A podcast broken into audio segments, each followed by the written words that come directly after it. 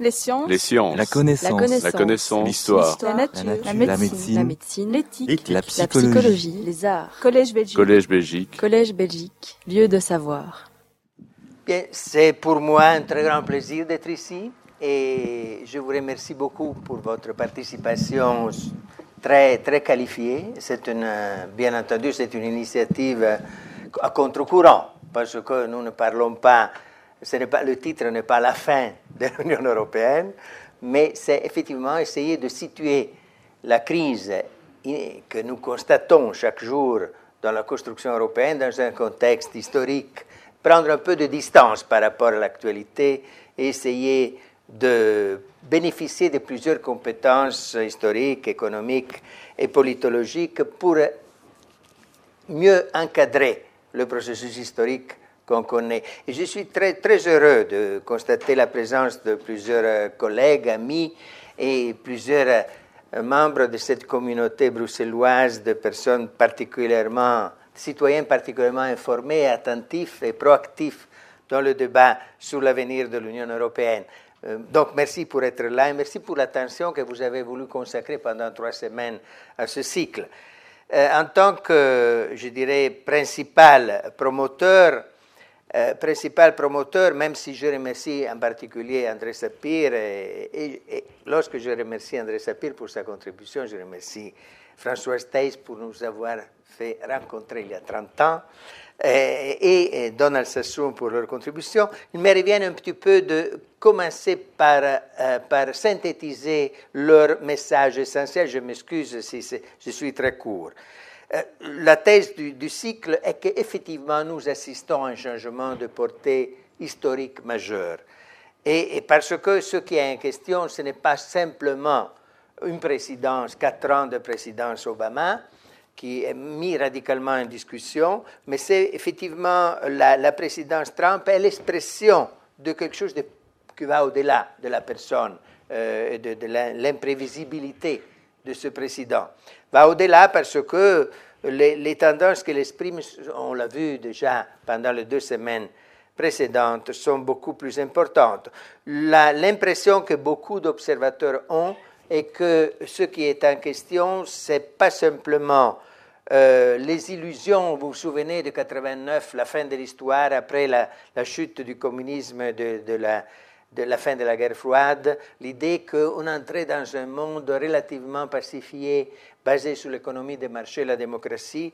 Euh, Fukuyama avait exprimé ces illusions, mais c'est beaucoup plus profond, parce que euh, a le sentiment que le grand dessin institutionnel proposé par Franklin Delano Roosevelt et mis en œuvre surtout par Truman en collaboration avec les Européennes à partir de la conférence de Bretton Woods de 1944, euh, par la suite la naissance des Nations Unies en 1945 et la conférence qui a donné lieu au GATT en 1947, euh, et tout ce grand système qui a, multilatéral qui a tenu le coup pendant des décennies est mis en question par une présidence euh, américaine qui exprime, si vous voulez, se situe dans un cadre de déficit d'efficacité de ce système même et profite de cette crise pour relancer une approche unilatérale.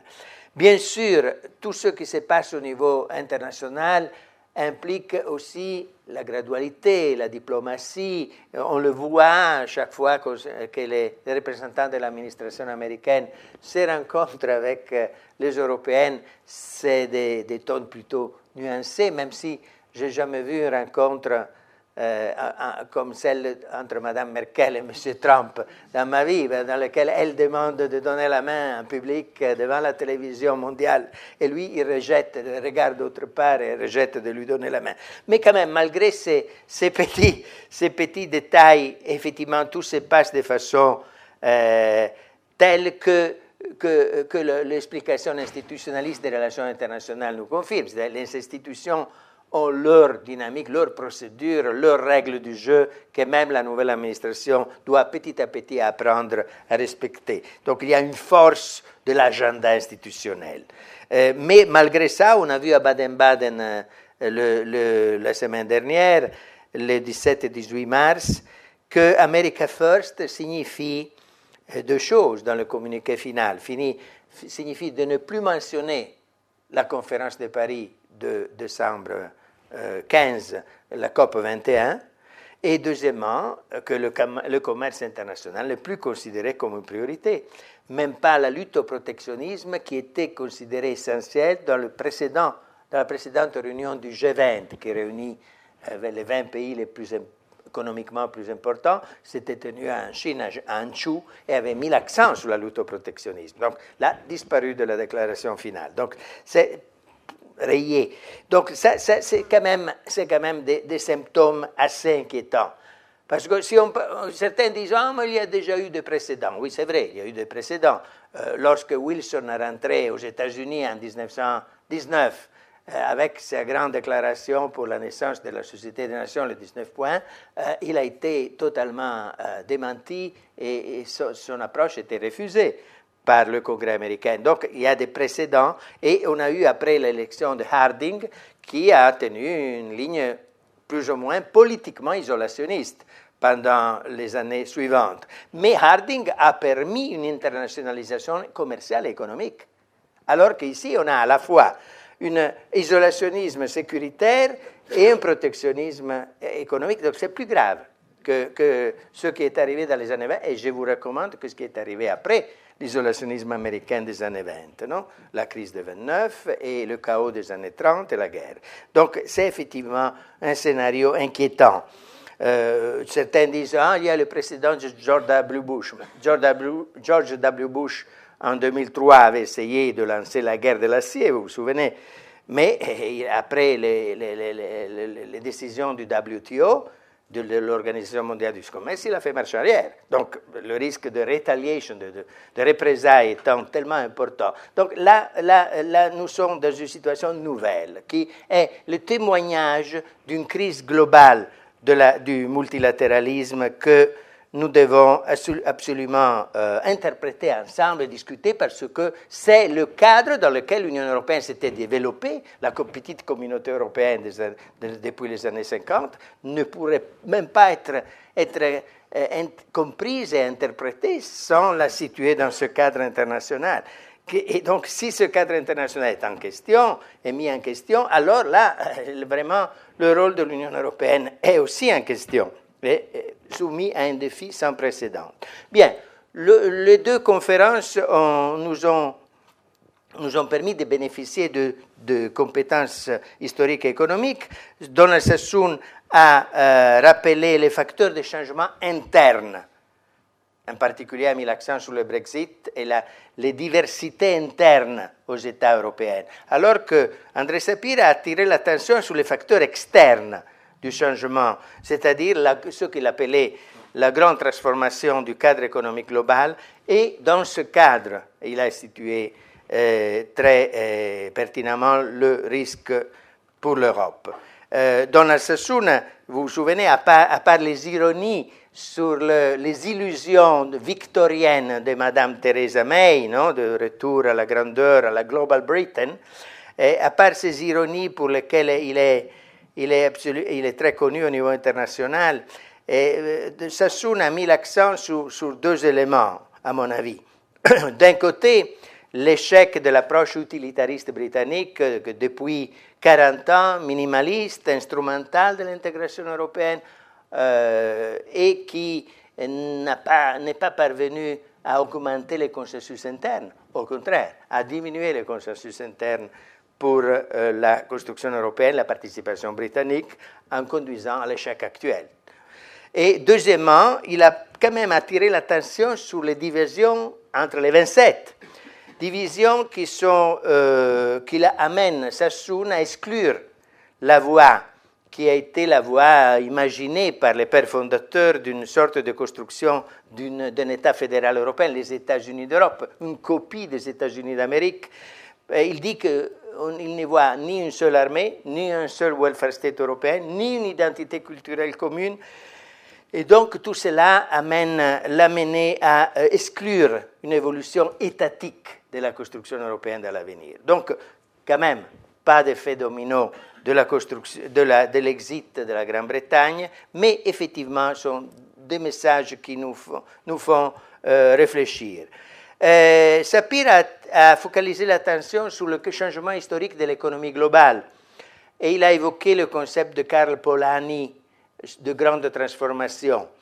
2007, euh, si j'ai bien compris, est considéré comme le point important parce que c'est un tournant dans son euh, enquête statistique dans le cadre de la mondialisation. L'Occident, qui a représenté la majorité du PIL global, du, produit global, pendant, je dirais, 150 ans minimum, hein, depuis euh, le déclin de la Chine, etc., et, l'émergence des empires, des empires coloniaux, l'Occident est dépassé pour la première fois par les économies émergentes. Hein. Euh, non seulement les briques, mais en général les économies émergentes. La crise 2007-2016 n'a fait que renforcer une tendance préexistante. Euh, et euh, en 2017, nous constatons l'existence de trois entités économiques comparables, avec plus ou moins entre 15 et 20% du PIB global, sorry, j'avais dit pile, mais pile c'est italien. PIB global, chacune. Euh, les États-Unis, l'Union européenne et la Chine. Une réalité nouvelle, une réalité nouvelle. Et là, c'est vraiment le grand message pour lequel je remercie beaucoup André.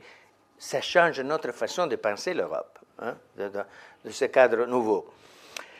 Le deuxième élément que je retiens de la très belle leçon de Sapir, les losers de la mondialisation. Il a mis, attiré l'accent sur cet aspect, je dirais, sociologique hein, euh, de, conséquences du changement économique. J'ajoute la manipulation aussi des losers de la mondialisation euh, et de leur perception des faits et des causes des faits les losers donnent lieu à une vague, une vague protectionniste et nationaliste sans précision. Je n'utilise pas le mot populiste parce que c'est un peu vague. en réalité, les objectifs sont protectionnistes au niveau économique et nationalistes au niveau politique. Hein. Ça, c'est, ça qui est inquiétant. Et, ils sont capables d'atteindre le pouvoir. Ça, c'est nouveau. Hongrie, Pologne, et on voit bien le cadre occidental en difficulté et soumis à des challenges sans précédent. C'est un défi majeur, surtout parce que euh, le président américain souvent soutient les tendances critiques au sein de l'Union européenne. Euh, Sapir concluait par, par euh, indiquer, happy end de sa présentation, euh, contre la tentation française du, repli, les pays européens qui tiennent mieux dans le cadre nouveau qu'il a très bien décrit sont les Scandinaves. Hein. il a attiré l'attention sur les, pays scandinaves qui associent compétitivité internationale, ouverture, innovation et cohésion sociale interne. Hein. Bien, ça c'est un peu ce que nous avons appris. Bien, euh, ma tâche aujourd'hui est de, vous proposer une réflexion sur l'acquis européen. Deuxièmement, une analyse comparée avec les autres régions du monde et conclure par une analyse de tendances qui se décèlent en Europe dans ces derniers mois, hein, parce que nous sommes dans le moment de la célébration et donc des documents sont en préparation. Alors, 2017 est une année cruciale des célébrations et des défis, l'acquis historique avant le Brexit et les défis majeurs. Je serai rapide sur cela. Vous voyez très bien, c'est le 60e anniversaire du traité de Rome, il sera fêté le 25 à la fin de cette semaine. Pour certains, c'est l'âge de la retraite, hein, pour certains. Euh, d'autres, il y a encore des marges euh, pour, euh, en tenant compte de, l'évolution sociologique et démographique. et c'est aussi le 30e anniversaire de l'acte unique européenne et on s'interroge sur le futur de quatre libertés dans un contexte dans lequel euh, l'immigration et le terrorisme ont posé des défis importants. Et c'est aussi le 25e du traité de Maastricht et jamais la question de l'avenir de l'euro n'a été posée de façon si radicale. Donc ça ne peut pas être une simple célébration, même si ça ne veut pas dire que ce soit des funérailles. Hein. Faut-il, alors la question, faut-il être fier de l'acquis de 67 ans depuis la déclaration Schuman et 60 ans depuis le traité de Rome? je vois un instant très, très, vite les historiennes, les politologues et les sociologues ce qu'ils nous disent. Les historiennes mettent en exergue que nous n'avons jamais eu 70 ans de paix dans ce continent. C'est énorme. Surtout une paix entre anciens ennemis et une paix consolidée grâce à la méthode de Jean Monnet d'intégration économique entre États et sociétés voisines, contre le nationalisme exacerbé, le protectionnisme économique, l'intolérance de l'autre. On était, c'était des génies parce qu'ils ont lancé ce processus quelques années après la guerre mondiale. Hein. Donc, il y avait un côté génial, je dois dire. Et après 89, cette méthode, en partie, semble avoir produit, produit un contagion à l'Europe de l'Est. Et de toute façon, je suis très souvent, euh, pour des raisons de travail, dans les Amériques, au Japon, en Chine, en Inde, et c'est un peu le message depuis 70 ans qui vient de l'Europe, l'Europe qui a envoyé pendant des, des siècles des messages de belliqueux. Ben, le message de l'Europe depuis 70 ans est un message de réconciliation. La réconciliation après la guerre est possible et peut être consolidée. Mais force est de constater qu'aux frontières est et sud, euh, euh, l'insécurité est revenue. Et euh, ce qui provoque un sentiment très partagé, diffusé chez les citoyennes, d'instabilité, d'insécurité. Et l'anniversaire de demain nous rappelle tristement ce que ça signifie pour nous tous. on a beaucoup de, de commémoration et de, de rappel de, la, tragédie de l'année dernière. Et, et, certainement, sera impossible de faire face à ces euh, défis sans concilier deux, deux pistes. D'un côté, la responsabilité locale, hein, l'efficacité locale, nationale, et d'autre part, la coopération dans le cadre européen. Je vais revenir sur la coopération en matière de sécurité. Deuxième, le bilan proposé par les sociologues. Les sociologues, et j'ajoute euh, Habermas parce qu'il a beaucoup écrit sur ce point et on a eu un dialogue avec lui à ces propos. Le modèle social est le noyau spirituel et matériel de l'Union européenne. Euh, l'éducation, les soins de santé, le revenu minimal, la pension, les congés annuels, l'égalité entre les hommes et les femmes. Malgré les coupes, les diversités, les retards, les contradictions, les oscillations, les Européennes bénéficient de prospérité et cohésion sociale plus que jamais dans l'histoire et plus qu'ailleurs dans la planète. Nous sommes dans cette planète, nous ne sommes pas dans une autre planète par rapport à ce qui se passe en Chine, en Amérique latine, aux États-Unis. 7% de la population mondiale, entre 15 et 20% du PIB et 50% des dépenses en sécurité sociale. c'est un élément très macro, très, qui, ne dit pas grand-chose sur, sur, ce qui c'est l'expérience quotidienne de chacun, mais quand même sont des données importantes. Mais il y a le mais de, soulevé par, par euh, André Sapir. La grande transformation et le déclin de l'Occident affectent nombreux Européens. Donc tout, ce, tout cet acquis est en question. Troisième élément au niveau du, du bilan, très positif pour les politologues, le fait que, si vous allez voir combien d'États membres de l'Union européenne étaient des, des dictatures, hein, il y a 30 ans, ou il y a 50 ans, ou il y a 70 ans.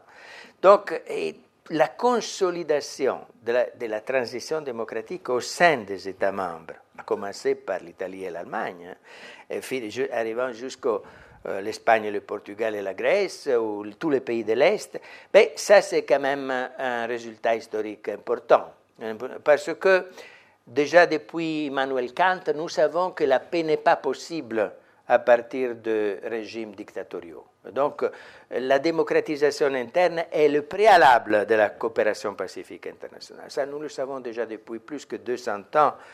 Euh, et donc, c'est une euh, importante acquis. Le deuxième acquis, que l'Europe est un laboratoire de quelque chose qui n'a jamais existé dans l'histoire. Pas la démocratie au sein des États, mais la démocratie entre les États. Hein? Not, within the states, but between the states. Et ça, c'est un peu l'expérience nouvelle du Parlement européen, de tout ce qui est le, dispositif des, traités européens concernant la démocratie participative, la participation de partenaires sociaux, euh, le rôle des parlements nationaux au niveau interparlementaire, etc. Donc, mais tout cela n'a pas été suffisant pour stopper euh, la vague populiste. Hein. Nous savons déjà depuis, depuis, la difficile ratification du traité de Maastricht en France que le problème existe. Et il n'a fait que s'aggraver dans les derniers 25 ans, jusqu'à présent. Enfin, j'insiste sur un point sur lequel je travaille depuis une vingtaine d'années. On ne peut pas oublier, si on réfléchit à l'acquis historique, que l'Europe est quand même un grand acteur international, puissance de premier plan, et, un nouvel acteur inédit dans le sens qu'elle n'est pas un acteur militaire important.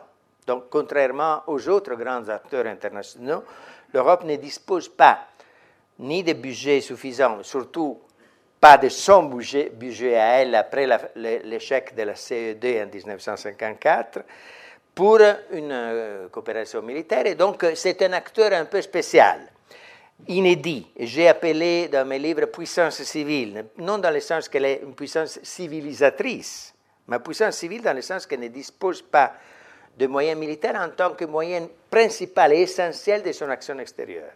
N'existe pas l'option militaire pour l'Union européenne. Il existe soit commerciale, coopération au développement, D'autres, les, missions sont celles de, de, établies par les traités.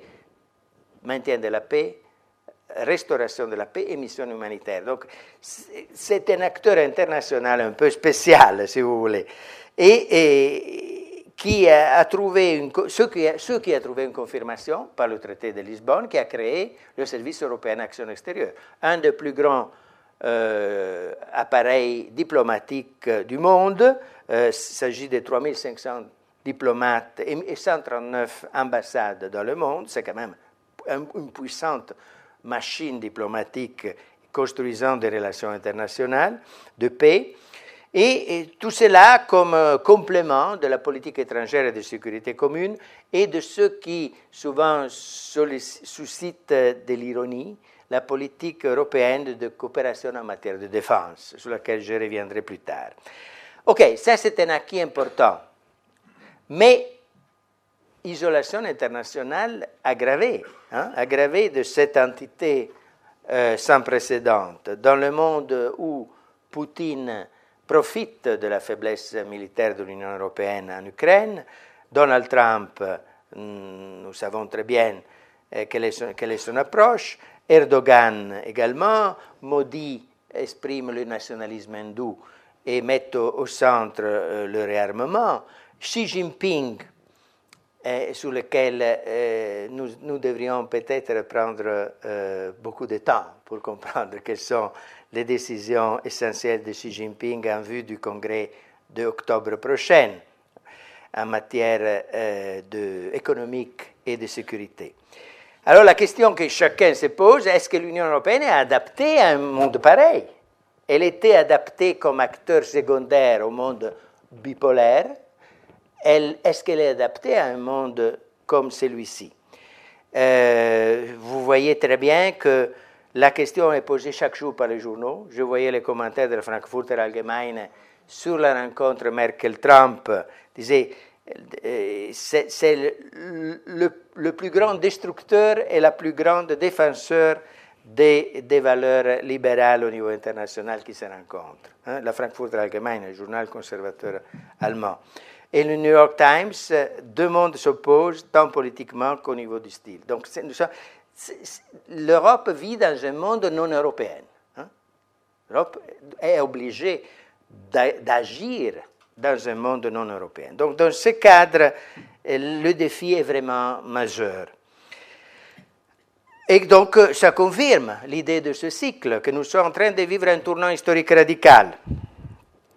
La grande transformation intervient dans un cadre politique international profondément changé, fin du monde bipolaire en 89-91, échec des tentatives unipolaires de George W. Bush entre 2002 et 2008, D'un côté, on assiste quand même, j'insiste toujours sur cet aspect parce qu'il ne faut jamais oublier que le processus d'institutionnalisation de la coopération continue.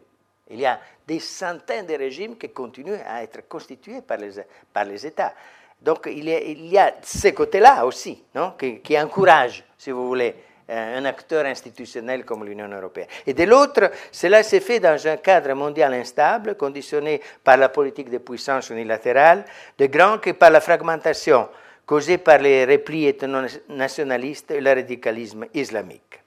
Bien, ici j'insiste sur la portée du tournant de 89-91, mais je veux euh, attirer votre attention sur un élément important parce que c'est essentiel dans, dans, la démarche méthodologique de notre institut et aussi du groupe de, travail international que nous avons construit, sans lequel nous n'avons pas pu produire les livres auxquels le président de séance a gentiment fait référence dans sa présentation. Euh, et qui représente les différents, continents. Ce changement euh, profond du cadre international a produit aussi et, ou est contextuel d'un changement institutionnel. L'acquis de l'Union européenne après tellement de traités est original, est poussé, mais il est problématique parce que l'évolution institutionnelle est profondément inattendue. Déjà depuis le traité de Maastricht et le traité d'Amsterdam, euh, c'était assez clair. Je fais un livre avec Paul Magnette sur, le traité de Maastricht et d'Amsterdam, où on mettait déjà en exergue que ça n'allait pas par rapport à l'ancien modèle euh, de construction européenne. Pourquoi? Parce que on constatait que l'idéal qui est de provenance hamiltonienne, dans le sens que Hamilton était la référence de plusieurs fédéralistes, comme Spinelli par exemple, et d'autres avec lesquels j'ai eu le plaisir de collaborer pendant les deux dernières années de sa vie. Mais eh, ces modèles, chaque fois qu'on faisait des pas en avant, avec fatigue, avec des négociations terriblement euh, dures euh, au niveau du Conseil européen, et au niveau des conférences intergouvernementales pour atteindre dans les traités des pas en avant vers ce qu'on appelait la fédération européenne. En même temps, on faisait des pas en avant vers la complexification du système. En même temps, c'était simultané. Chaque jusqu'au point que déjà, depuis le traité d'Amsterdam de 1997, on a la partie dérogation, exception, protocole annexe des traités devient plus important que le traité lui-même. Alors, on se Et surtout, le traité de Maastricht est fondamental parce qu'il accepte pour la première fois que la Grande-Bretagne et le Danemark bénéficient de opting out qui ne sont pas considérés comme dans la tradition euh, classique et orthodoxe comme temporaires, mais sont considérés comme potentiellement définitifs. Et ça, c'est un changement énorme. Parce qu'avant, on utilisait l'idée de la différenciation dans l'Union. C'est-à-dire, on accepte qu'un pays reste dehors de certaines politiques, mais tôt ou tard, il va rejoindre le groupe d'avant-garde. Ça, c'était une idée profondément enracinée, dans le sens que l'Union européenne va vers une union de plus en plus étroite et approfondie, et donc ceux qui hésitent, ceux qui, euh, pour le moment, ne rejoignent pas le groupe d'avant-garde, ben, le feront plus tard. Ça, c'était un peu... Mais le traité de Maastricht est fondamental, parce que le traité de Maastricht dit non, il y a des opting-out, et, oh, probablement les pays qui, ont demandé et obtenu le opting-out resteront en opting-out pour toujours. Ils n'avaient même pas, encore passé qu'ils allaient même sortir de l'Union européenne. Mais l'idée, c'était qu'on euh, pouvait accepter des, euh, des différenciations non temporaire mais permanente, et des formes de gouvernance euh, qui n'étaient pas prévues dans le cadre de la méthode communautaire, etc. Deuxième chose qui émerge, c'est, si vous voulez, l'importance des États et des gouvernements et surtout, euh, j'insisterai plus tard sur cela parce que c'est accentué pendant la crise économique que les organes intergouvernementaux prennent plus d'importance. Plus les enjeux sont au niveau financier importants, plus les États, pour décider d'engager des milliards, demandent des procédures intergouvernementales. Alors tout cela Déjà, euh, Jacques Delors avait déjà compris euh, parfaitement qu'il y avait quelque chose qui n'allait pas par rapport au modèle fédéral classique, et il avait dit, il nous faut de nouveaux concepts. Et il avait proposé, avec euh, notre ami Kermon, le concept de, de fédération d'États-nations, hein, qui est chaque fois relancé par le groupe parisien de notre Europe. Et Fritz Scharf, en Allemagne, ancien ministre de Helmut Schmidt, avait proposé le concept politique Verflechtung, qui en allemand signifie l'imbrication institutionnelle de plus en plus complexe et aggravée.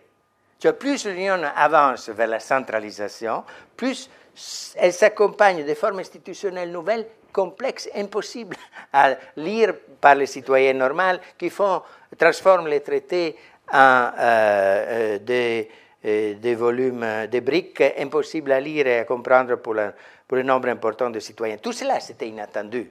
Cette évolution était inattendue.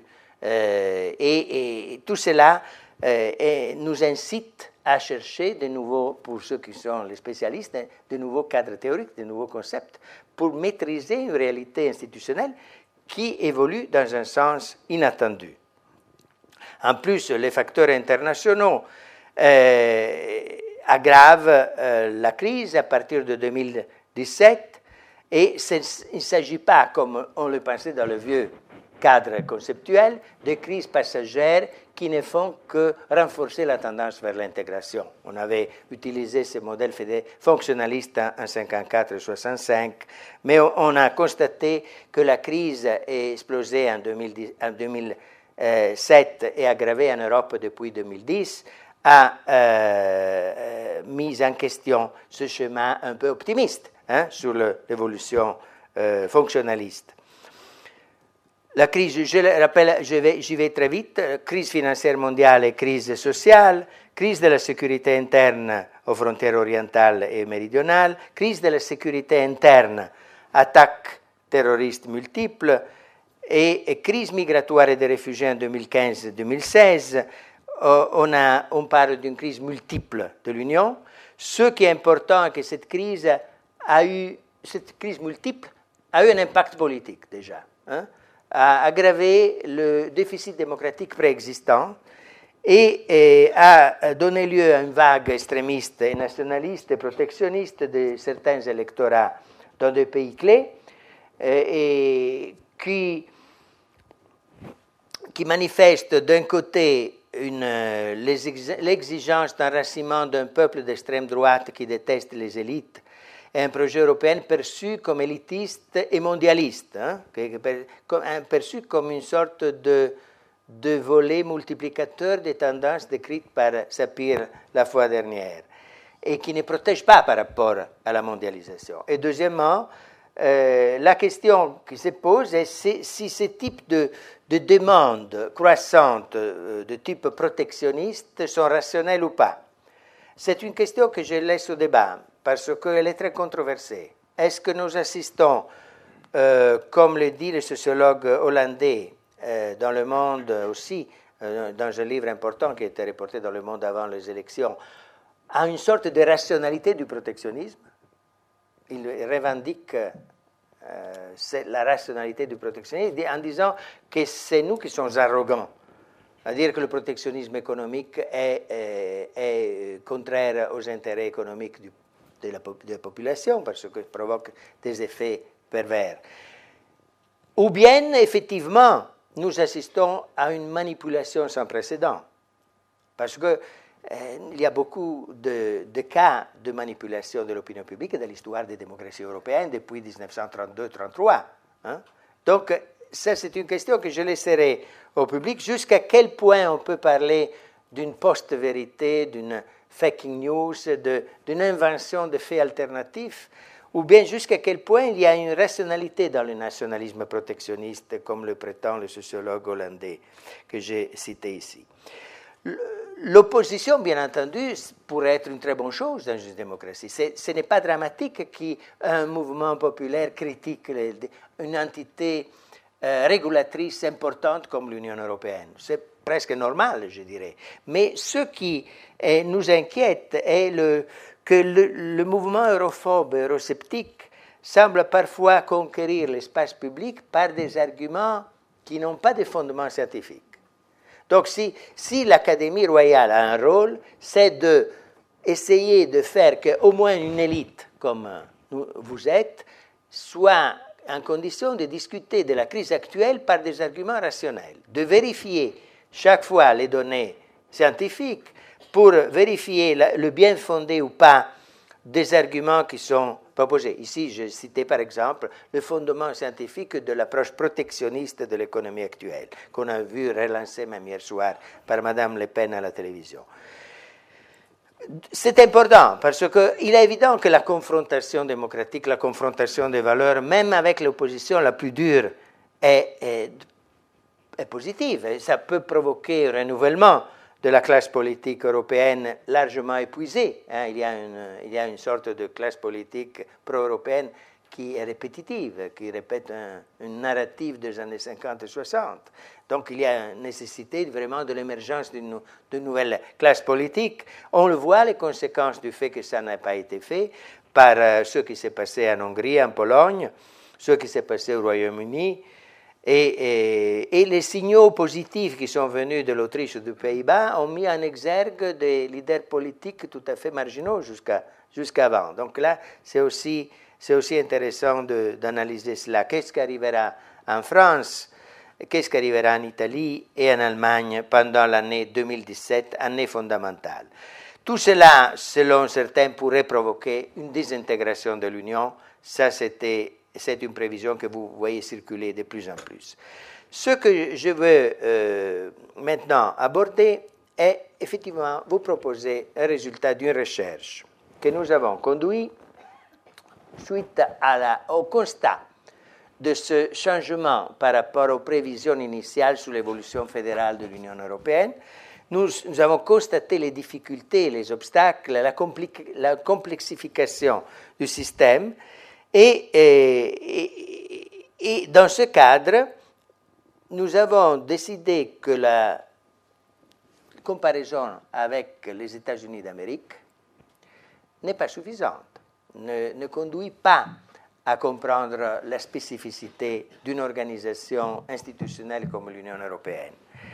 Et donc, elle peut être utile dans certains cas, certainement à la condition qu'on ne sous-estime pas les difficultés énormes que même les États-Unis ont connues dans leur histoire pour atteindre le, niveau fédéral actuel, et qui connaissent toujours. Nous voyons maintenant la crise de la démocratie américaine. Mais nous pensons que ce n'est pas suffisant de comparer l'Europe avec des États fédéraux ou des États fédéraux en formation. Il faut aussi comparer l'Europe avec des organisations régionales entre des États voisins et des sociétés voisines dans d'autres continents, même s'ils sont gérés par des conseils et des conseils euh, à différents niveaux, au niveau des ministres, au niveau des chefs d'État, à caractère intergouvernemental, parce que c'est la, réalité de l'Union européenne nous amène à nous interroger sur le fait est-ce que le cas de l'Union européenne est isolé dans ce monde? Parce que si nous arrivons à la conclusion que c'est uniquement en Europe que s'est produit ce phénomène dû aux conséquences de la Deuxième Guerre mondiale, ou euh, à la présence des idéalistes qui se sont battus pour l'Europe, ben alors c'est un argument un peu faible, fragile, dans un monde dans lequel, euh, si nous regardons le planisphère, nous sommes petits. Nous sommes petits. Donc, la dimension globale sur laquelle Sapir nous a, euh, attiré notre attention nous amène à nous demander si dans d'autres parties du monde des phénomènes similaires se produisent. Une coopération approfondie entre des États voisins et des sociétés voisines. Parce que si ces processus se manifestent, alors non seulement il y a moyen de comparer, mais surtout, il y a moyen aussi d'espérer que cette tendance puisse corriger, puisse corriger ou freiner au moins la politique de puissance et la fragmentation ethno-nationaliste. Donc ça, c'est un point essentiel de, donc, de notre démarche et nous nous sommes situés dans un courant nouveau dans la science politique, mais qui existe aussi dans l'économie, en économie politique, euh, par exemple, l'actuel ministre italien de l'économie, M. Padoan, a écrit un livre sur ce sujet d'un point de vue de l'économie, et, André Sapir aussi a travaillé sur ce sujet. et d'autres encore. Et dans les études juridiques aussi, il y a une littérature comparée. Sur le régionalisme comparé, hein, depuis 20-25 ans, nous avons une littérature vastissime sur ce sujet. Bien, euh, et nous avons situé notre démarche, notre recherche dans ce cadre. Bien entendu, si j'utilise le mot région, je n'utilise pas le mot région comme Wallonie, Sicile ou Corse, mais la région, le concept de région, c'est une, macro-région supranationale impliquant plusieurs États ou sociétés voisines. Hein. c'est la, dimension territoriale euh, du voisinage essentielle euh, dans, ce cadre. Bien. Après 15 ans de recherche, il y a quand même deux bonnes nouvelles. Hein? il y a deux bonnes nouvelles. La première bonne nouvelle, et que je mets entre guillemets parce que là vous voyez un élément, si vous voulez, euh, normatif dans, ces, euh, le fait que je les appelle des bonnes nouvelles. La première est que l'Union européenne n'est pas un cas unique et isolé dans le monde. Hein? Le régionalisme se développe dans tous les continents de façon multidimensionnelle. Ce n'est pas seulement un phénomène de commercial. Hein. Euh, il s'agit d'un phénomène de longue durée poussant vers une gouvernance multilatérale à plusieurs niveaux, global, régional, interrégional. Le régionalisme est une forme de coopération institutionnalisée entre États, sociétés voisines, limitant l'anarchie internationale. Limiter l'anarchie internationale est fondamental pour la paix. Même des limitations partielles de l'anarchie internationale sont même, même, suspendre la guerre, prévenir les conflits armés ou la dégradation militaire des conflits est essentiel pour la paix internationale. Il y a aussi une dimension normative dans les études régionalistes. Euh, je, ne vois pas ici aujourd'hui euh, euh, notre amie Madame Lastenouse qui, qui, qui m'a fait connaître Émile Noël, Émile Noël était secrétaire général de la commission. Vous savez qu'est-ce qu'il a fait après, après qu'il est parti à la retraite? Il, il a décidé d'aller exporter le modèle européen en Afrique. Et il a passé des années euh, dans le cadre de ECOWAS, qui est European Community, euh, sorry, Economic Community Western African States, euh, en français CDAO. Et il a passé des années pour former des élites locales euh, au bienfait de la coopération régionale. Pour dire que tout cela, au début, avait même un, caractère missionnaire. Exporter le modèle européen. Nous avons trouvé la, bonne formule pour la paix, apprenez-la.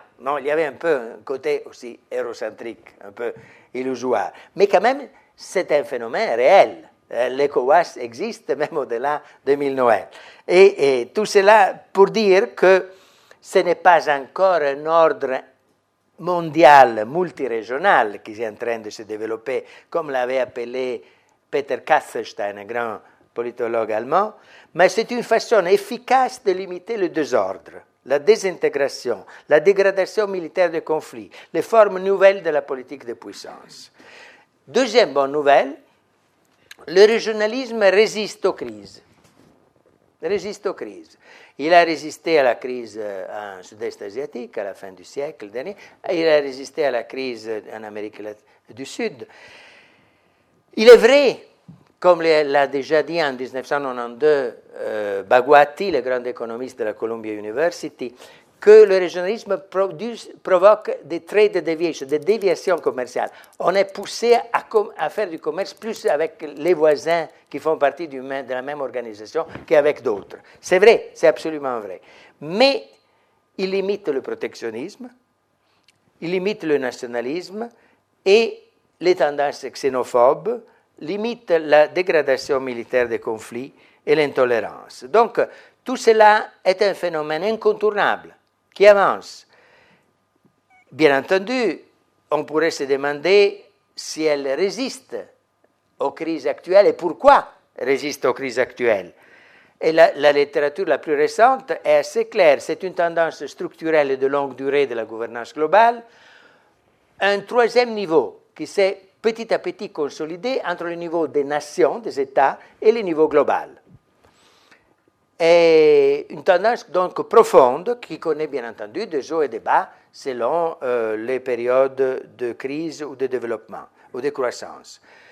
Deuxième raison pour laquelle elle résiste aux crises, que l'inefficacité des organisations globales est tellement manifeste, tant au niveau de l'Organisation mondiale du commerce, du Fonds monétaire international, des Nations unies, que ces tensions, ces paralysies favorisent le régionalisme comme une option plus facile, plus à portée des mains pour plusieurs États et sociétés, par rapport à ce qui était le rêve de certains d'un cosmopolitisme global.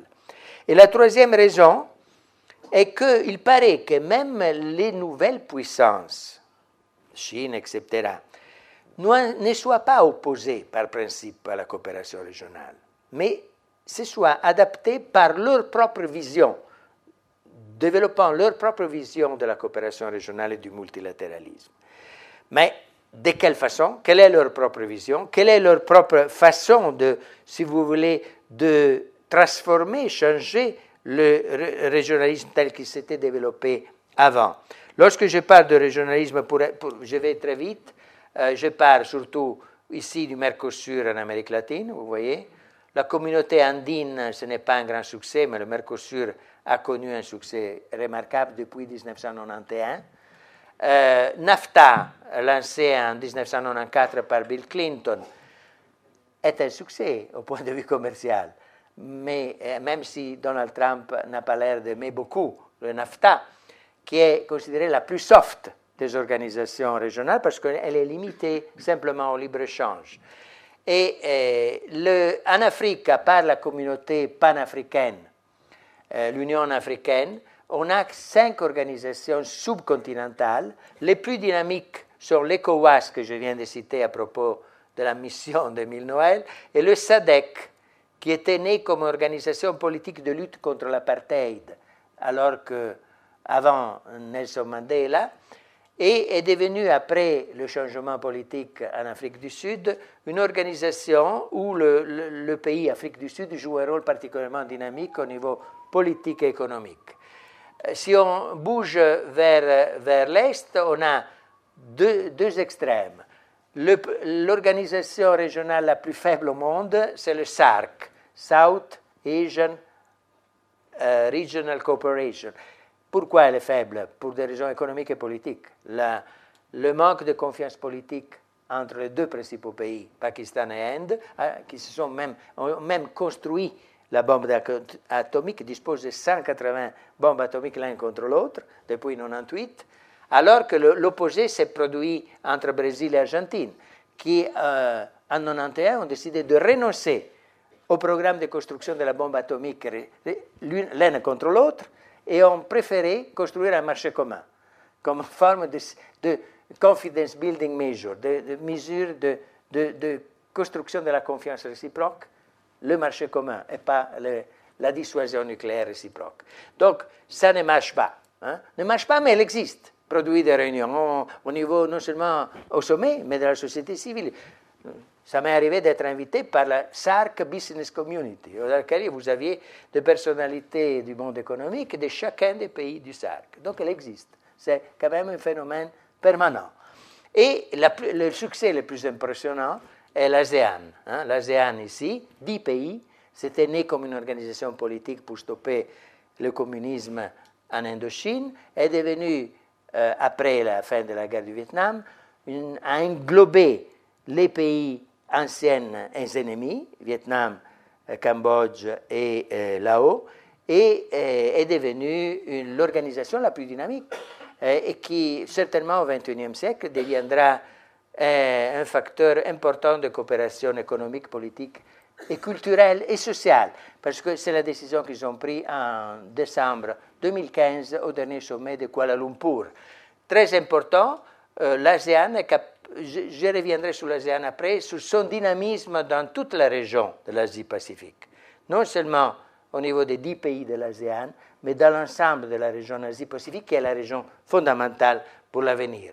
Il existe aussi une coopération régionale entre Australie, Nouvelle-Zélande et d'autres pays de l'Océanie.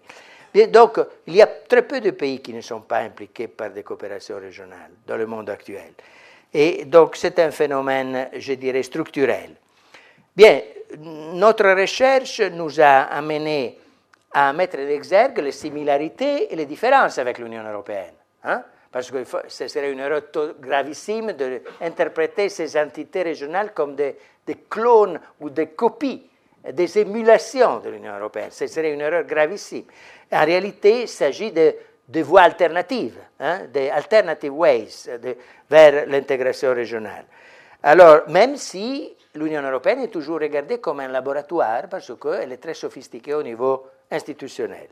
Euh, c'est mon expérience quand je suis allé au centre, euh, au quartier général de ces organisations à Montevideo ou à, Jakarta, de voir comment l'Union européenne est toujours considérée comme un laboratoire positif et négatif. Hein. Par exemple, le secrétaire général de la Johan me disait euh, ce qu'on a appris est aussi qu'il ne faut pas se lancer dans l'union monétaire. Hein.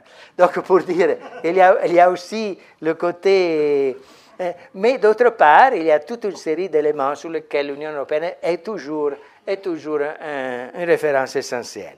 Bien, le néo-régionalisme, j'ai cité ici les, plus, les, les, meilleurs succès, connaît des crises mais survit au choc économique.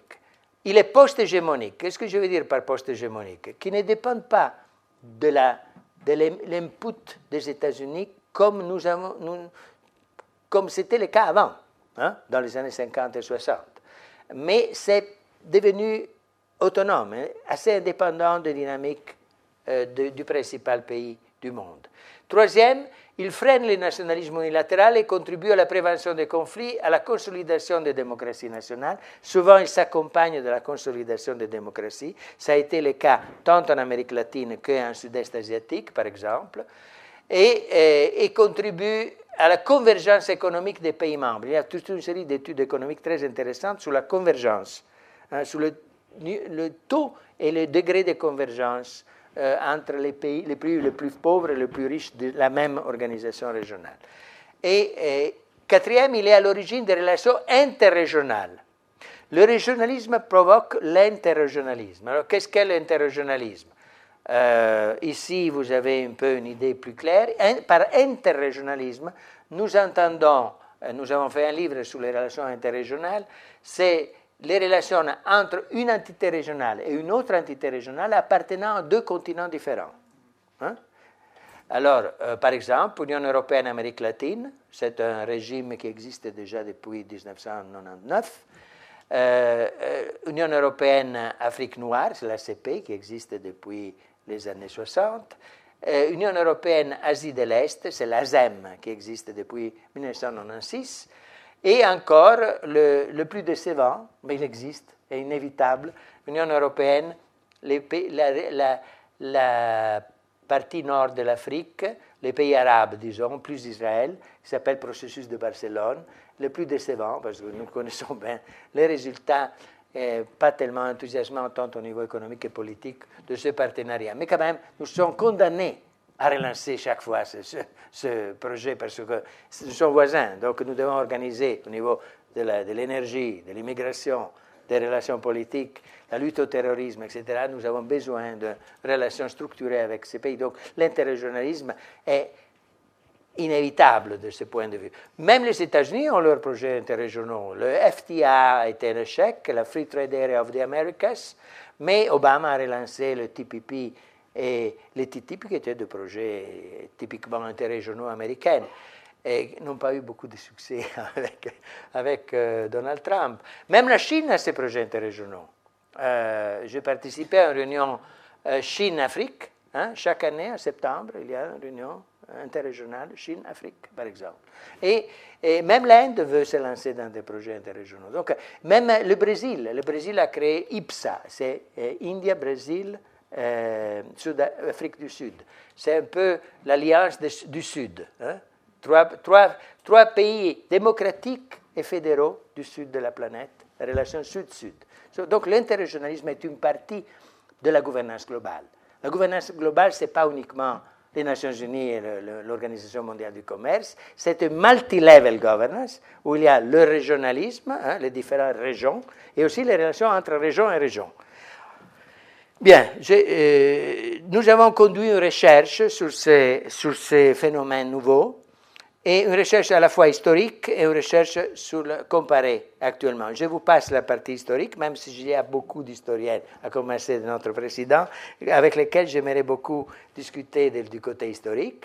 Euh, mais le côté historique nous, nous apprend l'aspect de longue durée, mais aussi ambigu du régionalisme, parce que la première forme de régionalisme, celle-ci, était autoritaire, était pratiquement un projet euh, centré sur un État autoritaire, projet hiérarchique, hein, non multilatéral. C'était, par exemple, le plus important, la zone de coprospérité du Pacifique, créée par le Japon en 1935, qui a parvenu à, inclure les élites, les élites de, tous les pays de cette région. Hein. Tous les pays de cette région participer à la zone de coprospérité lancée par le Japon avec des réunions régulières à Tokyo. Par exemple, une boutade, une, anecdote. Le papa de Mme Aung San Suu actuel, leader de Myanmar, participait à ces réunions. Euh, jusqu'à 1945. Après, en 1945, il a compris, s'est mis du côté des Américains. Mais jusqu'à 1945, il a participé aux réunions ici. Le, le, leadership euh, euh, de, euh, de l'Indonésie, du Japon, euh, même, même un, une partie du groupe dirigeant de Gandhi, Bose, a participé à ces réunions. Et il a organisé une armée de 80 000 Indiens qui combattaient avec le Japon contre les Anglais. Donc c'était un grand projet qui avait même une idée forte. Une idée forte. L'idée forte était libérer l'Asie du colonialisme européen. Bien entendu, les, soi-disant libérés se sont vite rendus compte qu'avec le Japon, c'était encore pire qu'avec les colonialistes européens. Mais, quand même, ça a tenu le coup pendant dix ans. Hein, et ça a impliqué une organisation économique, etc. Je pourrais prendre beaucoup de temps pour décrire l'autre projet que vous connaissez beaucoup mieux, euh, qui est celui de, de, de Nazi le, projet nazi était un projet européen. C'était Europäische Ordnung. Ce n'était pas un projet national. Et donc là aussi, c'est une réorganisation de l'économie européenne, une conférence des idées à Berlin, auquel ont participé des intellectuels euh, français, belges, italiens, etc., et qui se présentaient comme une idée euh, d'autonomie par rapport au modèle américain et au modèle soviétique. Donc le régionalisme a été très important dans l'histoire et la première forme est un peu la réponse après l'échec de la première phase de mondialisation que Sapir a décrit la fois dernière. Avec la Première Guerre mondiale, on a l'effondrement de la première phase de mondialisation. Bien, un régionalisme autoritaire, chacun organise sa région, contre l'autre. Donc ça, c'est vraiment très intéressant de l'analyser. Il y a aussi des tendances similaires aussi de la façon de laquelle les États-Unis ont réinterprété l'organisation panaméricaine, qui était préexistante, mais qui euh, vient, on a une révision de la doctrine Monroe euh, permettant aux États-Unis le droit d'intervention en Amérique latine lorsque c'est dans leur intérêt sécuritaire d'intervenir. Donc c'était beaucoup plus diffusé qu'on le pense. Mais ça, c'était la première forme, la forme autoritaire. La deuxième forme est la forme multilatérale du, du, régionalisme qui intervient après 1945, après la victoire des États-Unis contre les nazis, les japonais, etc. Ils font l'option multilatérale et dans le cas de l'option multilatérale, il est possible comme dérogation, article 24 du GATT, d'inclure aussi des projets régionaux, parfois des projets commerciaux, parfois comme le marché commun, ou parfois des projets sécuritaires. Hein. Et donc, tout cela, le deuxième régionalisme est aussi très important à étudier. Nous avons plusieurs euh, études sur le deuxième. Le troisième, c'est post-hégémonique, dans le sens que les États-Unis ne sont plus en condition de maîtriser le développement du régionalisme. C'est celui que j'ai décrit. Il est bottom-up, il est plus politique, il est euh, multidimensionnel. Et euh, souvent, il s'accompagne d'un phénomène de démocratisation, de participation, et parfois même identitaire. Hein. Quand j'ai enseigné au sud-est asiatique, euh, au Vietnam, en Indonésie, en Thaïlande, j'ai demandé toujours à mes étudiants de master qu'est-ce qui vous unit au niveau de l'ASEAN? C'est le sentiment d'appartenance commune contre qui? La peur des voisins, la Chine, le Japon, les États-Unis. Donc, c'est uni, on peut peser dans la négociation avec la Chine, le Japon, les États-Unis. C'est, cela qui constitue un facteur identitaire important au-delà de nos attentes. La même chose, vous la retrouvez dans le Mercosur. Ça, nous avons appelé cette troisième forme le néo-régionalisme, pour mettre en évidence, euh, c'était le moment de l'optimisme. Euh, Björn Hetne, Louis Fawcett, Harrell, des grands chercheurs qui ont travaillé sur cette époque, ont mis en exergue la potentialité de cette dynamique de réorganiser le monde autour de régions démocratiques, euh, etc. C'est un peu, c'était un peu le climat des années 90. Hein? Vous vous souvenez, c'était un tout autre climat par rapport à maintenant. Et la question que je pose euh, à la fin de mon dernier livre est si un nouveau, une nouvelle phase est en train de s'ouvrir. Après les deux facteurs euh, historiques qui sont la crise économique et l'émergence de multipolarité. Ah bien. Alors, je, ça me permet de faire le bridge avec, avec la deuxième recherche, qui est sur la recherche comparée actuelle. Qu'est-ce qui arrive maintenant? Maintenant. Alors, la conclusion sur ce qui arrive maintenant dans le régionalisme mondial est que certainement, on aura encore plus de régionalisme au XXIe siècle qu'au XXe siècle, particulièrement en Asie-Pacifique. C'est une tendance formidable en Asie-Pacifique qui est en train d'avancer. Deuxième, que les nouvelles puissances, nouvelles ou vieilles puissances restaurées comme la Russie, sont en train de développer leur propre régionalisme, leur propre idée du régionalisme. Parfois de façon instrumentale, hein, où ce n'est pas clair si les règles adoptées dans les conseils et conseils européens sont effectivement des règles multilatérales. Ou, quand je dis multilatéral, il faut appliquer le principe numéro un du multilatéralisme, le General Principle of Conduct. Les mêmes règles pour chaque membre, qu'il soit le grand, qu'il soit le petit, doit respecter les mêmes règles, les mêmes principes, les mêmes procédures. Il n'y a pas de règles ad hoc pour l'un ou pour l'autre. Des exemples. Des exemples, euh, je vous montre ici la carte, ici. Ah, il y a, par exemple, la Russie a créé, comme vous le savez, la communauté euroasiatique. Hein. Il s'agit de ces quatre membres. L'Ukraine aurait dû être le cinquième. Vous avez vu de quelle façon elle a été traitée parce qu'elle n'a pas accepté de faire partie de, la communauté euroasiatique. Quand même, il y a des réunions régulières à Moscou de la communauté euroasiatique, qui a tout un background idéologique, il y a des domaines essentiels de la vie économique qui sont discutés en commun. Un autre exemple, c'est la Chine qui a pris l'initiative de créer la Shanghai Cooperation Organization en cette région-ci. Hein, en. Et, donc ça, c'est aussi en compétition avec l'initiative russe en partie. Et tout cela est important tant au niveau économique, de la coopération économique, énergie et politique, même au niveau sécuritaire. Ou encore, euh, l'Arabie saoudite a créé la communauté, le Conseil du Golfe avec les petits États du Golfe. Et là aussi, c'est terriblement hasardeux de dire que c'est multilatéral, parce que les règles de conduite, tant au niveau des négociations économiques, commerciales, etc., sont souvent unilatérales. Il y a encore ici, en Amérique latine, la tentative de Chavez de créer l'ALBA, qui était une sorte d'association d'États anti-États-Unis, mais là aussi, c'était tout à fait alimenté par le pétrole vénézuélien et l'argent du Venezuela. C'est et donc dominé idéologiquement et politiquement. Donc il y a quand même une tentative de, de nouvelles puissances, de nouvelles, d'occuper le terrain du, du régionalisme et créer un régionalisme compétitif avec le régionalisme dont j'ai parlé en précédence. Donc cela, c'est une tendance très dangereuse, mais qui est une réalité absolument importante. Et troisième, nous voyons l'émergence de formes hybrides d'interrégionalisme. J'ai parlé avant de l'importance de l'interrégionalisme. Maintenant, on constate l'émergence de quelque chose de nouveau. Des projets interrégionaux basés sur impératifs géopolitiques. Déjà, Obama avec les TPP et les TTIP. Mais puisque euh, M. Trump a décidé de faire le cadeau énorme à la Chine, de se retirer du TPP et de détruire le TPP, la Chine a pris l'initiative d'une une initiative géopolitique et commerciale alternative et compétitive, s'appelle RCEP, euh, Regional Comprehensive Economic Partnership. Très important.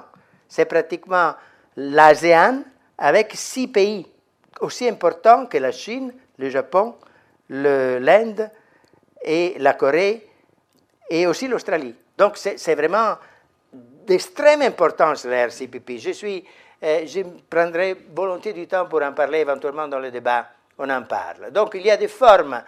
Euh, le RCP à lui seul fait les 29,5% du PIB global. C'est énorme. Hein. Alors que le TPP faisait les 38,8% parce qu'il y avait les États-Unis, mais excluait la Chine. Hein? Donc c'était l'idée de commerce, avec les amis. Hein? Commerce avec les amis. Euh, c'est différent par rapport à l'APEC précédent qui était plus neutre et incluait la Chine. Le TPP excluait la Chine, l'APEC incluait la Chine. C'est un changement important dans l'interrégionalisme. Voilà, c'est des exemples que je, je, vous cite, le point 3. Point 4, dans le cadre conflictuel actuel, les organisations régionales résistent, mais sont toutes caractérisées par une tension accrue entre intégration et, fragmentation. Et dans les autres parties du monde aussi se présente la tendance, même si on ne parle pas de Brexit, ou de... mais c'est quand même une tendance importante. Ambiguïté du régionalisme contestée par Trump. Trump met en question radicalement le régionalisme, non seulement l'Union européenne, mais aussi le NAFTA, qui est le plus soft, le plus minimaliste des organisations régionales, est mis radicalement en question par, par Trump. Et voilà, nouvelle alternative politique s'impose. Alors là, et ça me permet de faire le bridge avec ma conclusion sur l'Union européenne. Hmm? Alors, soit on va vers un régionalisme instrumental, où les nouvelles puissances, y compris les États-Unis, acceptent de garder ou de construire des, formes de coopération régionale, mais tout à fait dominées par un pays. Hein? C'est très différent par rapport à ce qu'on avait dans les années 90, ou bien le régionalisme démocratique que nous avons connu ici, en, Europe, mais qui existe aussi en Amérique latine, en Sud-Est asiatique, est capable d'élaborer sa propre politisation, sa propre actorship, sa propre capacité d'évolution politique. Ah, c'est une alternative radicale, mais je ne vois pas d'autre. Alors, qu'est-ce que je veux dire par cercle concentrique? C'est la seule façon de laquelle ces organisations régionales peuvent développer une approche politique bottom-up, une approche politique liées à la démocratie. Est-ce que c'est inventé? Non. Notre recherche nous dit que dans différentes parties du monde, quelque chose de similaire se produit. Euh, en Europe, vous voyez, union, union monétaire autour de l'Union européenne et l'espace économique européen avec la Norvège, etc. Euh, en Amérique latine, on voit le Mercosur et aux, alentours du Mercosur, l'UNASUR, le CELAC et l'Organisation des États américains. Et ici surtout, l'ASEAN a été capable de construire une architecture régionale extrêmement intéressante. Parce qu'il existe l'ASEAN, 10 pays, qui est le noyau dur. L'ASEAN plus 3 avec Chine, Japon et Corée. L'ASEAN plus 6 qui a donné lieu à rien de moins que la RCIP. L'ASEAN plus 3 a donné lieu à la Chiang Mai Initiative. C'est un fonds régional de 600 milliards. Donc c'est très important. Et l'ASEAN plus 6, c'est la RCIP, je l'ai cité auparavant, une zone, un facilitateur du commerce régional. Et, et donc, vous voyez l'idée des cercles concentriques, ce que je veux dire. Bien, c'est la seule façon de garantir un avenir. Euh, à la une gouvernance démocratique multilevel au niveau des différents continents. Donc je vois deux scénarios, soit le scénario de la mainmise des grandes puissances sur les relations internationales, soit le régionalisme capable de freiner la politique des puissances et la fragmentation. Alors, quelle est la place de l'Europe dans ce contexte? Nous avons déjà eu une input, de la part de Sassoon et Sapir. Je, souligne ces deux éléments. Que les noyaux durs doivent pouvoir exprimer une volonté politique d'un nombre plus limité d'États d'aller plus loin. Et donc, il faut institutionnellement pouvoir canaliser cette volonté politique de, contribuer à la paix internationale et à la coopération internationale du XXIe siècle. Par une architecture institutionnelle à plusieurs vitesses. Et vous voyez le bridge avec la dernière partie. Deuxième, la zone euro est au centre dans le, cas de l'Europe. Alors nous voyons qu'il y a toute une série de documents qui sont en train de se préparer. Le livre blanc de la Commission est déjà sorti. Le Conseil européen est en train de préparer la déclaration de Rome du 25 mars et un débat ouvert sur comment l'Union européenne va organiser son évolution institutionnelle sans changer les traités. Bien, nous avons eu le livre blanc de Juncker qui présente cinq scénarios. Hein? Mais en réalité, à mon avis, il s'agit que de deux scénarios. Le premier est continuer sans rien changer, hein? ce qu'on appelle muddling through. Mais ça, c'est une boutade, à mon avis, parce que continuer ainsi, qui est, quelle personne raisonnable peut proposer aujourd'hui de continuer sans rien changer Le deuxième scénario 2, c'est le Big Bang, ce que j'appelle le Big Bang fédéraliste, prôné par Verhofstadt. 27 hein. pays qui tout d'un coup se mettent à dire Oh, on n'avait pas pensé avant, on va construire une fédération européenne, les États-Unis d'Europe. La Hongrie, la Pologne, hein. oui.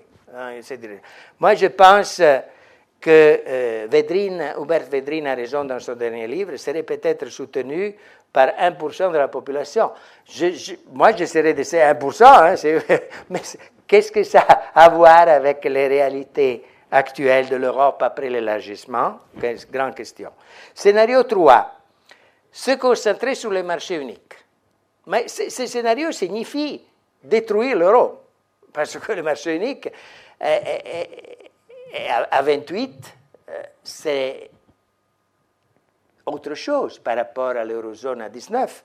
Et donc, si on, veut annuler l'eurozone à 19, signifie détruire le principal projet politique de l'Union européenne. J'ai ici le livre de, de Scutete sur la création de l'euro. C'était un projet politique et ça reste un projet politique important. Donc, si on, revenir uniquement au marché signifie véritablement annuler 30 ans de construction européenne.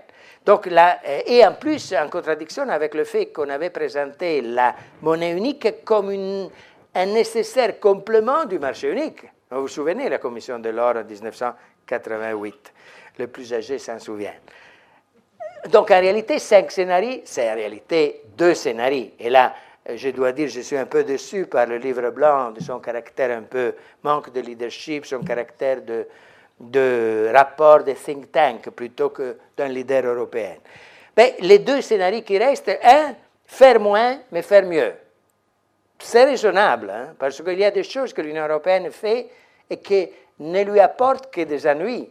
Euh, par exemple, euh, les, les, plus, les, les, plus grands opposants en France de l'Union européenne et courtisés par Marie Le Pen sont les agriculteurs. 4% de la population qui a reçu pendant 60 ans le plus grand montant d'argent de l'Union européenne. Vous savez que pendant des décennies, le budget de l'Union européenne, à 80-90% était la politique agricole commune. Maintenant, et ça continue à être presque les 50%. Donc, tous ceux qui ont reçu le plus sont les plus grands opposants. Qu'est-ce que ça a comme raisonnabilité?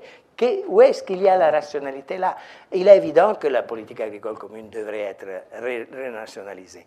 Deuxièmement, la politique de la pêche.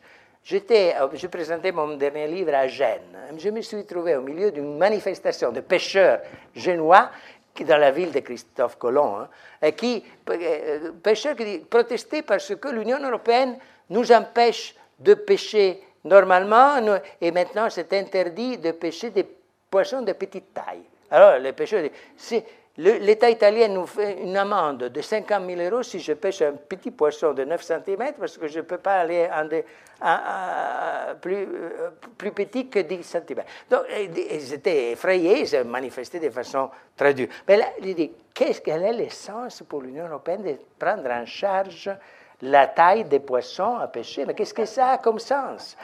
Il est évident que la question est cruciale. C'est la question de l'équilibre écologique de nos mers, la destruction de la faune euh, marine. C'est gravissime, mais c'est une question mondiale et c'est une question nationale. Je ne sais pas pourquoi l'Union européenne doit payer les prix en termes de légitimité de ce type de politique, mais il y en a d'autres. Il y en a d'autres. Donc, il y a une rationalité dans ce quatrième, dans ce quatrième scénario? Mais si c'est ça le message qu'envoie Bruxelles, l'idée que l'Union européenne fait marche arrière, renationalise les politiques, c'est un message destructeur, un message chèque. Euh, il est évident que c'est uniquement ce message-là c'est un message suicidaire. Donc, on pourrait peut-être récupérer des idées du, du 4 pour le seul scénario qui vaut la peine, qui vaut la peine d'être exploré et lancé parce qu'il existe déjà.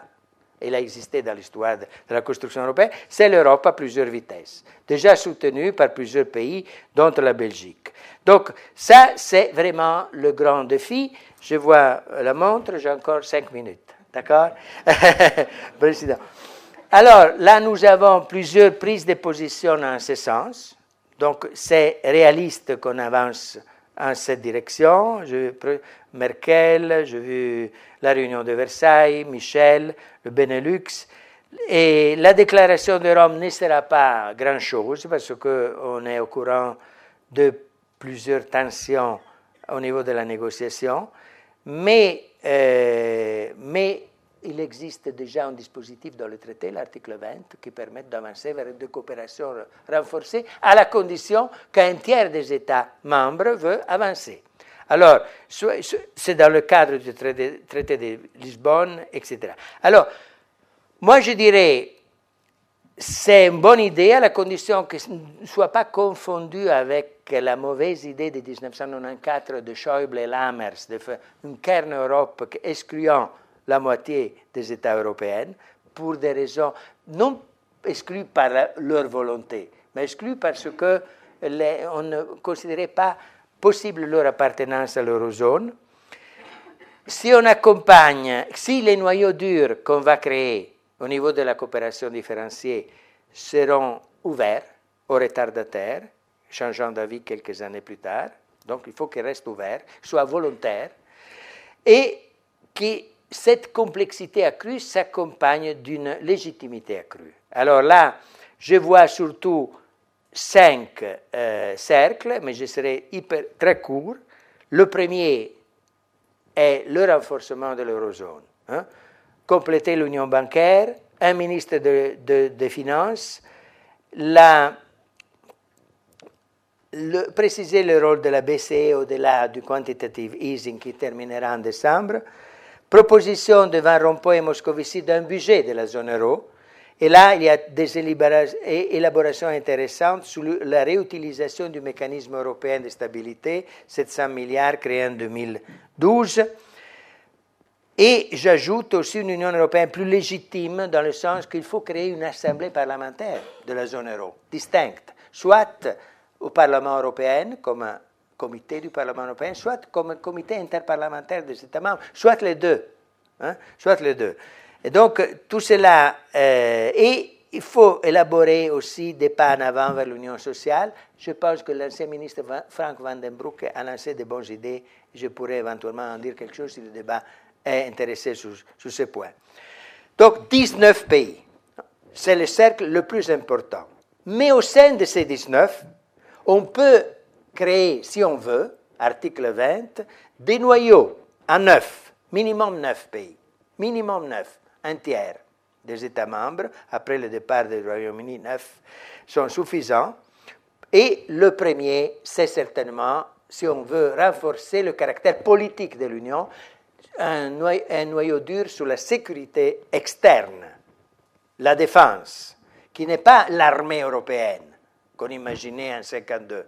Non, ce n'est même pas simplement, comme l'a dit Fillon, une alliance. C'est plus qu'une alliance, moins qu'une armée. C'est une coordination des politiques de défense nationale pour éviter les doublons et pour pouvoir être crédible lorsqu'on lance des missions de paix ou des missions de peacekeeping ou de peace enforcing. L'Europe n'est pas crédible parce qu'elle doit toujours demander à l'OTAN de, transporter les soldats européens, parce que nous n'avons même pas ça, aux reconnexions euh, satellitaires, etc. Donc ça, c'est, et ça, c'est le plus important. Il y a une enquête du German Marshall Fund qui dit qu'il y a déjà une majorité qui est soit en faveur, soit prêt à en discuter. Et donc ça sera le premier. Le deuxième, dans d'autres domaines, la sécurité interne, la coopération judiciaire, contrôle des frontières externes, contrôle des frontières externes. Sans contrôle des frontières externes commun, Schengen est fini. Hein? Ça, doit être clair. Hein? Si la Turquie décide de nous lancer un million de, réfugiés, sans contrôle commun des frontières externes, Schengen est fini. Et ça serait une tragédie économique, non seulement humaine. Un bureau du procureur européen, ça c'est aussi très important pour la lutte, la lutte antiterroriste. Il y a d'autres domaines sur lesquels il y a un débat, coopération renforcée, oui ou non. L'état de droit, migration et asile, union sociale. Je n'ai pas le temps d'en parler, si vous voulez, on en parle. Autour de ce 19 et 9 en noyau dur, 19 de l'eurozone, je pense qu'il faut quand même être ambidestre, dans le sens de lancer aussi une consolidation de l'Union de 27, surtout les politiques euh, à compétence exclusive, concurrence et politique commerciale commune, qui est menacée aujourd'hui, et vous savez pourquoi. Et encore plus large, une Europe de 31 plus. C'est Norvège, Suisse, les pays qui ont déjà des relations structurées avec l'Europe euh, même l'union douanière dans le cas de la Turquie, ou, des accords d'association comme l'Ukraine, mais qui restent dehors des institutions de 27. Et cinq, des partenariats spéciaux avec des autres pays qui sont dans le continent européen et qui, avec lesquels nous devons absolument établir des relations flexibles de coopération. Je pense au statut spécial qu'il faut imaginer pour le Royaume-Uni pendant les deux prochaines années et euh, d'autres partenaires de la politique européenne de voisinage du processus de Barcelone. C'est possible, oui, c'est possible à la condition qu'il y ait une capacité, une flexibilité institutionnelle, une capacité d'invention et aussi capacité de gérer l'improvisation dans le sens de faire face aux émergences. Je termine, euh, je termine par cela, hein, un point que euh, je trouve euh, qui est important pourquoi ce scénario est souhaitable? N'est pas seulement possible, mais il est souhaitable. Parce que les autres scénarios auraient des prix énormes. Nous finirions par payer des prix très élevés, alors que l'Europe à plusieurs vitesses est la seule option permettant de défendre nos valeurs. Si les Européens veulent vivre en paix, ils doivent renforcer l'union politique et la coopération européenne, car nous savons que protectionnisme économique, c'est l'appauvrissement. Et le nationalisme exacerbé, c'est la guerre. En général, le régionalisme est la voie graduelle et réaliste pour la paix. Haas disait peace by pieces. Hein. La paix par morceaux. Continent, continent. C'est un processus que j'imagine au niveau planétaire. Si les Européens veulent vivre comme spectateurs et victimes de la mondialisation, la désintégration est la bonne voie. S'ils veulent défendre leur liberté, notre liberté, et contribuer à façonner la mondialisation par nos valeurs, l'état de droit, etc., ils doivent renforcer notre autonomie. Hein? Kant nous a appris ça il y a deux siècles. Il n'y a pas de liberté sans autonomie internationale. Je ne suis pas libre si l'État ou le continent dans lequel je vis n'est pas libre. Hein? Et donc renforcer l'autonomie internationale, ce qui n'est pas possible à 28. Il faut la création d'un noyau d'avant-garde qui soit capable de donner une sorte de, politique aux 28 eux-mêmes. En effet, je pense que l'avenir est vraiment en nos mains, hein, dépend de nous. Merci beaucoup pour votre attention. À cette condition, l'Europe pourrait éviter le, naufrage. Hein, le naufrage, là, on peut l'éviter. Merci. Les sciences. La connaissance. La connaissance. L'histoire. La, nature. La médecine. L'éthique. La, psychologie. Les arts. Collège Belgique. Collège Belgique. Collège Belgique. Lieu de savoir.